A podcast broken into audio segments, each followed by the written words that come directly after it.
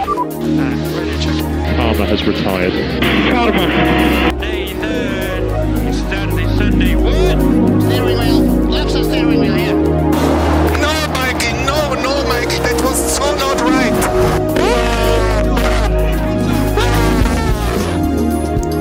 Bonjour et bienvenue dans ce 11e épisode du Team Radio Podcast, le son de la Formule 1 directement dans le casque. Avec moi aujourd'hui, collègue de toujours, Joshua. Bonjour Joshua. Bonjour Mathieu. Et nous allons couvrir le Grand Prix de Monaco qui s'est déroulé dimanche dernier. Alors, Grand Prix de Monaco, traditionnellement l'un des bijoux de la couronne de la Formule 1 et l'un des Grands Prix les plus ennuyants de la saison, n'est-ce pas? Alors bien au contraire, je dirais, puisque cette édition a été euh, marquée par un drapeau rouge, un accident et euh, de sacrées aventures. Oui, bah, des aventures que tu vas nous rappeler dans ton débrief alors et je vais te donner la main Joshua pour continuer. Merci Mathieu. Oui, donc comme tu disais, le Grand Prix de Monaco, sans doute le plus connu du calendrier de la Formule 1, euh, et une course qui aurait dû sourire à Ferrari, euh, qui euh, s'était qui s'était imposé en, en- dans les qualifications en premier et deuxième, mais euh, la météo a décidé autrement. En effet, la pluie a retardé le départ d'une heure, causant même un drapeau rouge au bout du premier tour. Mais euh, après, autour de 16h, 16h15, euh, la piste a commencé à sécher et c'était véritablement ça qui allait rythmer euh, la course. C'est Sergio Perez pour Red Bull qui a eu euh, l'instinct de rentrer en premier au 17e, tou- au 17e tour et mettre des pneus intermédiaires. Il a été suivi juste après par Max Verstappen et Leclerc qui ont eux aussi mis des pneus intermédiaires. Mais au 21e tour, Carlos Sainz a choisi lui d'enfiler les durs. Restait à savoir qui avait fait le bon choix et c'était décisivement Red Bull puisque euh, au 22e tour juste après les euh, Max Verstappen et Perez euh, sont rentrés pour mettre des durs et ont, sont, ont dépassé Charles Leclerc qui était pour, pour Ferrari et Carlos Sainz. Donc on se retrouve au 23e tour avec Sergio Perez premier, Carlos Sainz deuxième, Max Verstappen troisième et Charles Leclerc quatrième.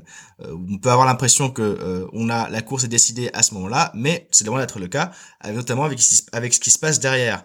Euh, au 27e tour, Mick Schumacher connaît un crash spectaculaire euh, dans, la, dans le troisième secteur du, du- du tracé. Heureusement, il s'en sort indemne, mais sa voiture et les barres de sécurité sont euh, très sont complètement détruites. Euh, nouveau comment dire, nouveau drapeau rouge et pour réparer, pour sortir la voiture et réparer la barrière. Euh, avec le temps qui était perdu, le, les, directeurs de course ont décidé de passer la course au, chronomètre euh, avec un temps imparti pour euh, pour le tour qui nous a abouti, qui nous a laissé avec 64 tours au total au lieu de 77. Euh, au, au restart, euh, la, la, la lutte s'est imposée vraiment entre euh, Carlos Sainz et Sergio Perez.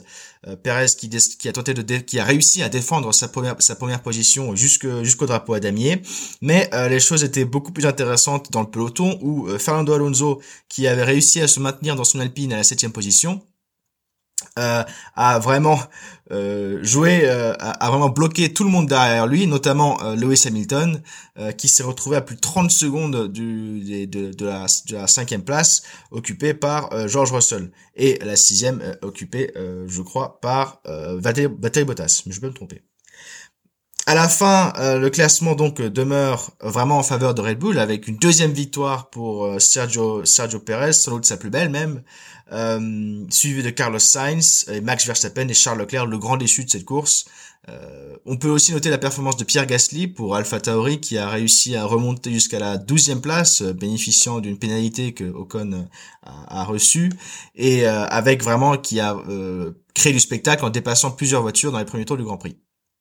Nous passons maintenant à notre rubrique analyse de ce Grand Prix, Mathieu.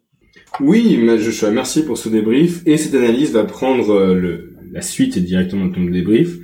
Première chose que j'ai remarqué et qui a éveillé les instincts de tout le monde, Joshua t'en a parlé, c'est encore un raté stratégique pour Ferrari, qui, parti des deux premières places, arrive à faire un 2-4 au Grand Prix de Monaco quand même.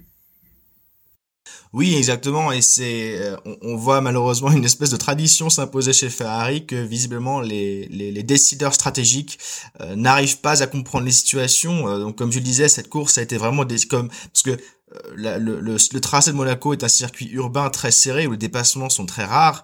Et euh, dans ces situations comme ça c'est vraiment euh, les décisions des les stratégies d'arrêt au stand qui décident vraiment de la course. Et euh, euh il y a une et Ferrari il faut le dire c'est complètement raté. Elle a fait elle a fait rentrer elle s'est même embrouillée avec Charles Leclerc à, savoir s'il fallait le faire rentrer au, au 22e tour ou pas. Et, et, Charles Leclerc a vraiment été très très vexé très en colère à, à la sortie de ce de ce Grand Prix. Bah, c'est moins qu'on puisse dire. Ça me rappelait beaucoup Daniel Ricciardo, je crois que c'était en 2016, qui était rentré au stand lors d'un changement de pneus et ses pneus n'étaient pas prêts. à Monaco, tout se joue lors d'un arrêt au stand. Comment est-ce que l'on peut, et tout le monde le sait, ça. Comment est-ce qu'on peut arriver préparé à un Grand Prix de Monaco sans se dire, ah oui, c'est les arrêts au stand qu'on doit jouer, quoi? Après, euh, dans le, dans, dans le moment, c'est toujours très difficile, surtout dans une, avec une météo, euh, avec une météo changeante comme celle-là. Euh, je pense que Red, Bull, pour le coup, eux, se sont illustrés dans leur lucidité, dans leur et dans leur jugement. Ils ont vraiment brillamment réussi à, à, à anticiper les changements de météo, euh, mettre les pneus intermédiaires quand il fallait, ils se sont pas pressés. Je pense que Ferrari, en fait, me, euh, euh, qu'est-ce qu'en penses-tu Mathieu? Mais je pense que Ferrari aime les coups de poker, ils aiment les, les, choix audacieux comme de faire rentrer Sainz tout de suite et lui mettre les pneus durs. Ils veulent vraiment gagner avec panache, mais malheureusement, on perd souvent au poker. Alors, Ferrari a la réputation d'être d'être absolument nul en termes de stratégie, et là encore une fois, ça s'est confirmé, à l'opposé de Red Bull qui a tendance à réussir ses coups de poker. Mais après, j'ai pas envie de, de toujours euh, défoncer Red Bull, mais là, il faut dire qu'ils avaient la main facile. C'est-à-dire que dès que, dès, quand tu es derrière les Ferrari, et là en l'occurrence ils en troisième et quatrième position, tu as l'avantage stratégique de pouvoir faire des euh, des des des, des strat, enfin de, de pouvoir lancer des stratégies plus audacieuses si t'es aux premières places, tu joues à sécurité, t'essaies de garder ta place justement. Là, ils avaient, ils avaient justement, le, ils avaient rien à perdre. Et surtout, Perez, qui lui était troisième, premier des Red Bull, euh, il lui, il voyait euh, Gasly et Vettel faire des chronos absolument incroyables sur des pneus intermédiaires, au passage des pneus pluie à des pneus intermédiaires. Bah, lui, c'est la seule chose qu'il s'est dit, bah, j'ai rien à perdre, je suis déjà en troisième, et au pire, c'est Max qui gagne une place et au meilleur, bah, je dépasse les deux Ferrari. C'est ça qui s'est passé, quoi, tu vois. Et Ferrari, ah. et du coup, Red Bull, eux, ils avaient pas de questions à se poser. Quoi qu'il arrive, c'était la seule chose qu'ils pouvaient faire, c'était faire rentrer Perez. Ferrari, eux, ils avaient le choix. Et entre le choix de pas s'arrêter, et, comme c'est ce que demandait Sainz, ne pas s'arrêter et attendre que les pneus euh, secs soient les bons pneus, ou s'arrêter avant, avant Red Bull. Euh, ils ont réussi à trouver une troisième option, en s'arrêtant après Pérez et avant le, le passage au pneu, au pneu, au pneu sec. C'est d'une absurdité incroyable.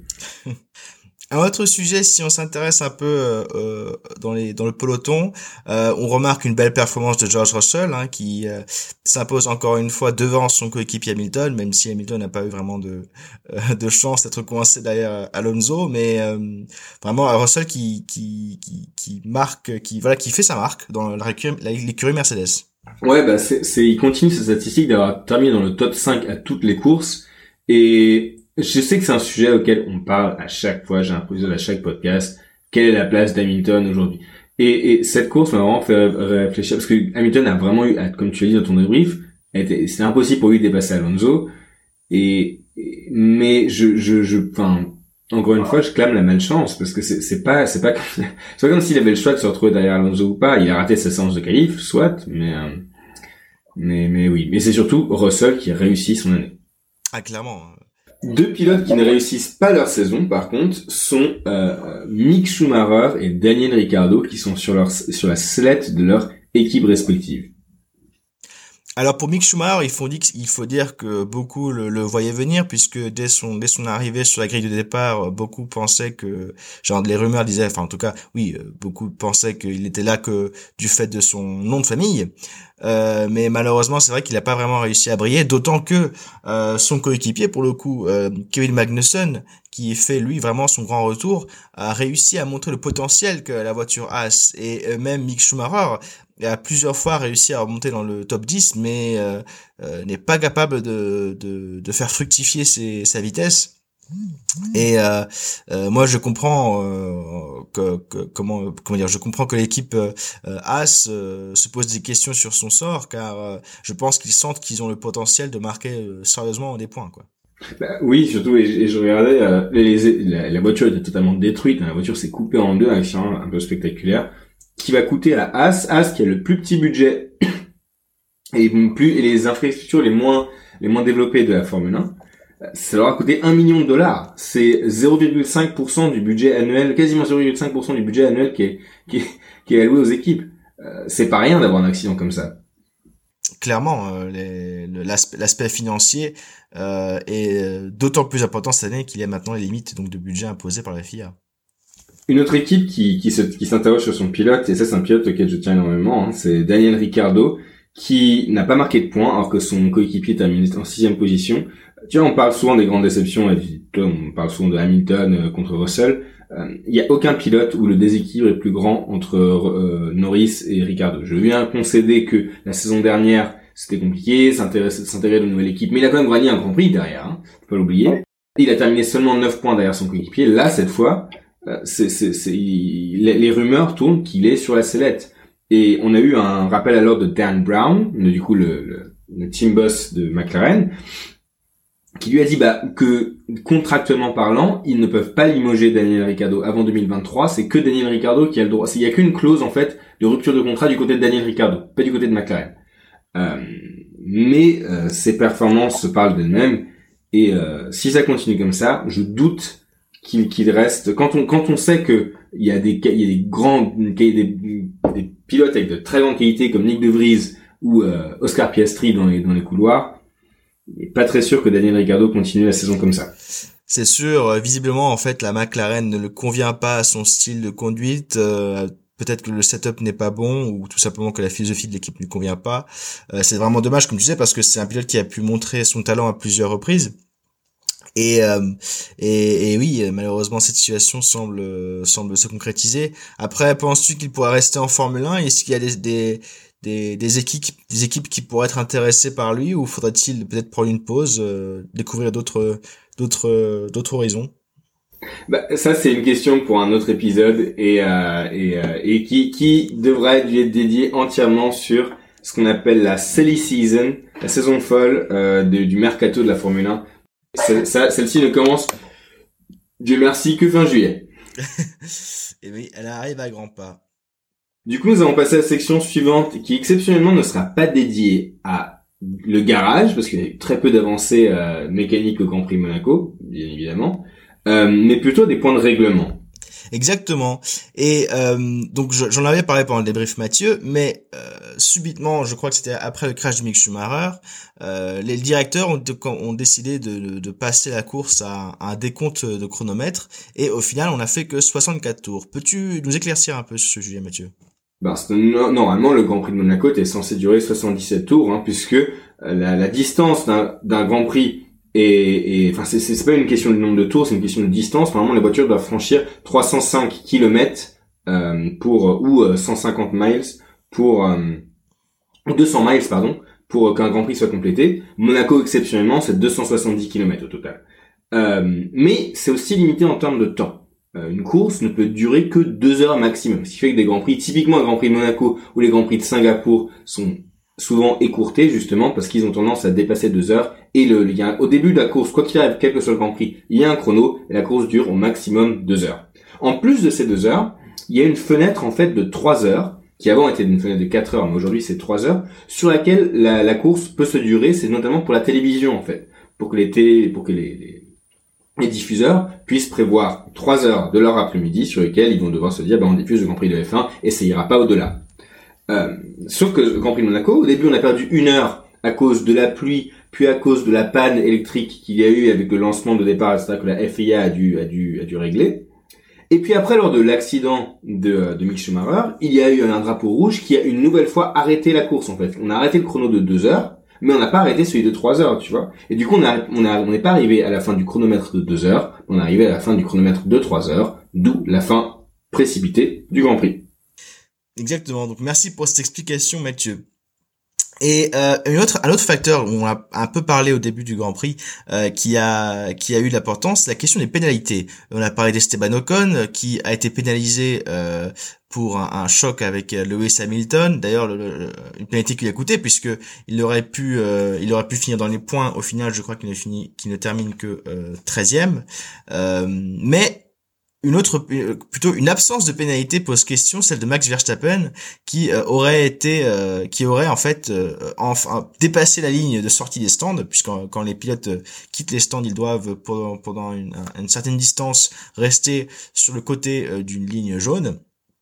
Max Verstappen semble l'avoir dépassé, n'a pas été pénalisé, alors que cette infraction généralement donne au moins 5 secondes de pénalité.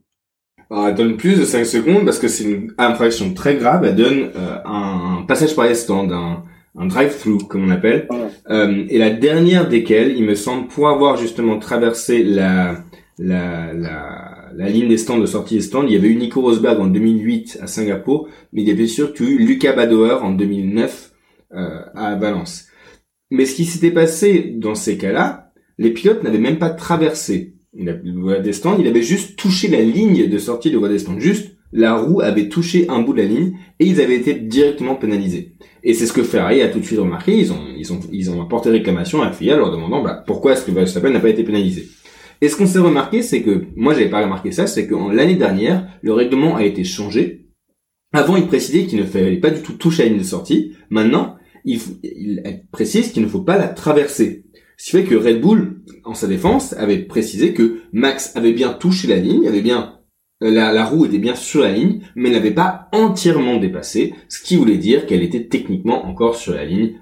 Point de règlement éclairci.